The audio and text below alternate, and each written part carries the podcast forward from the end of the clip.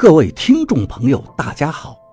您现在收听的是长篇悬疑小说《夷陵轶事》，作者蛇从阁，演播老刘。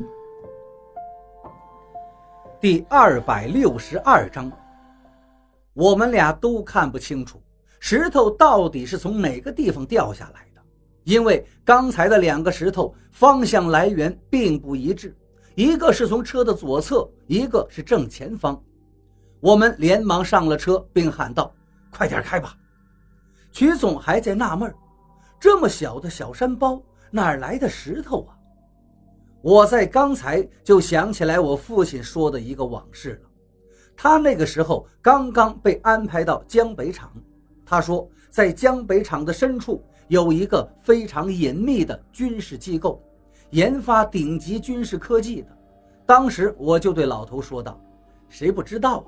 江北厂、万山厂表面是做车的，是军转民企业，可核心就是做导弹的，这又不是什么秘密了。”老头当时就说：“他说的那个厂比做导弹的工厂更加机密，当时连很多厂里人自己都不知道。”在大山的更深处有这么个机构，我问老头：“那你是怎么知道的？”老头说：“一个幸存者告诉他们的。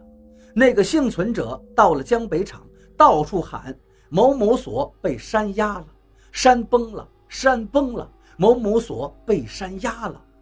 后来这个人就莫名其妙的失踪了。领导就告诫他们不要听这个疯子的胡言乱语。”可是父亲他们那一帮年轻人都不相信，可是他们也只是私下说起那个疯子出来喊胡话之前的几个小时，他们的确听到了动静，大地震动了一会儿，他们当时还以为是地震，然后又以为是敌对国的军事打击，都准备往防空设施里边躲了。可是厂里的广播却告知大家，刚才只是个实验，不用慌张。当时大家都是将信将疑，这个航天工业部安置在远安大山里的工厂，只负责生产和组装导弹的，并不进行实验。导弹实验的基地在甘肃。父亲在几十年后跟我说起的时候，还是一副很怀疑的口气。他相信那个失踪的疯子说的话，肯定是有个山体崩裂了，并且把某某所给掩埋了。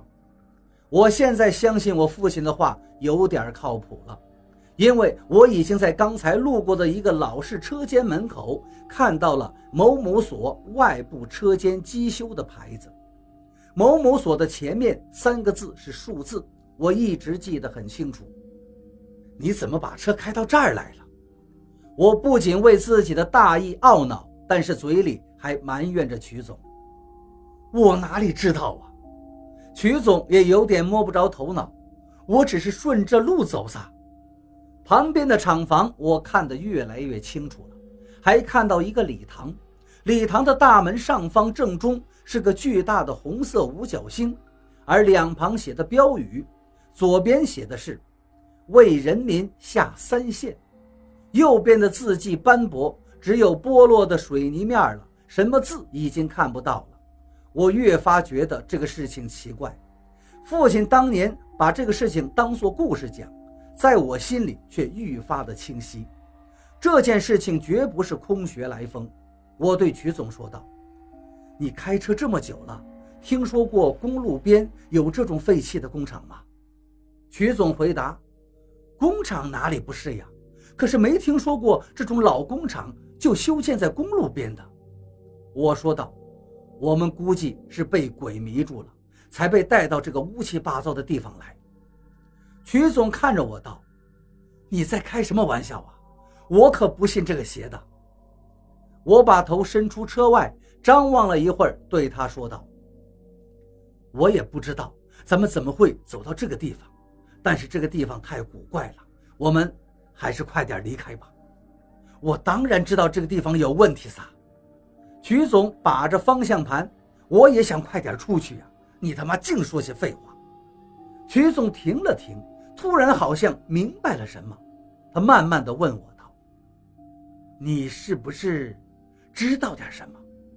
这几年不见，我怎么觉得你变了，变得神神叨叨？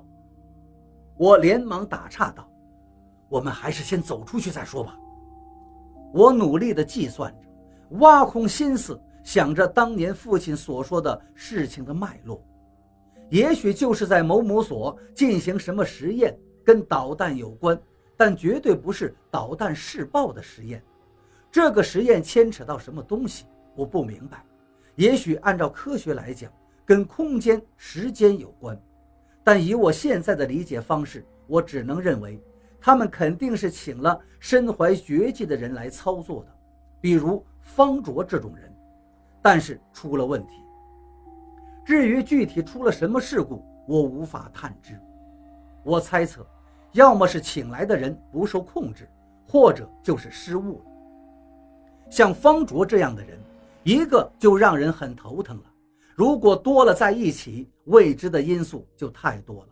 比如他们之间时间长了就会产生矛盾，然后想到这里，我不由得愣住了，内心隐隐觉得自己这个猜测接近真相，因为还有个可能，那就是有人故意破坏这个实验，施展了手段，让这些具备异能的人相互对峙。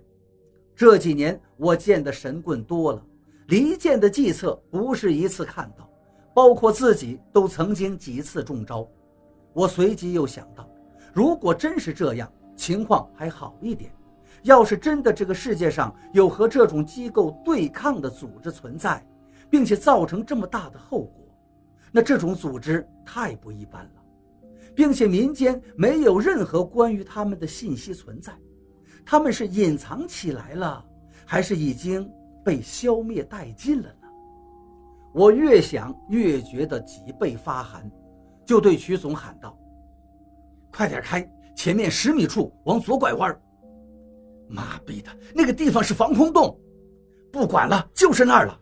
我也喊道：“掉下来的石头越来越大了，等不及了。”曲总眼看着也着急了，就把车开到那个防空洞里。我和他坐在车里，看着防空洞的内部。这是一个废弃的防空洞，大小能容纳一辆大货车进来。防空洞的深处堆放着杂物、木箱子和旧机械之类。就在车头前方五六米处，把防空洞靠里面的那边堵得严严实实的。我不停地计算水分，可是水分算得有些混乱。实在是算不出来准确的时间和方位，看样子只能在这儿等一会儿再说了。曲总问道：“外面是不是天黑了？”“不是。”我随口说道，“就是天阴了。过一会儿我们就出去。”“那需要过多久呢？”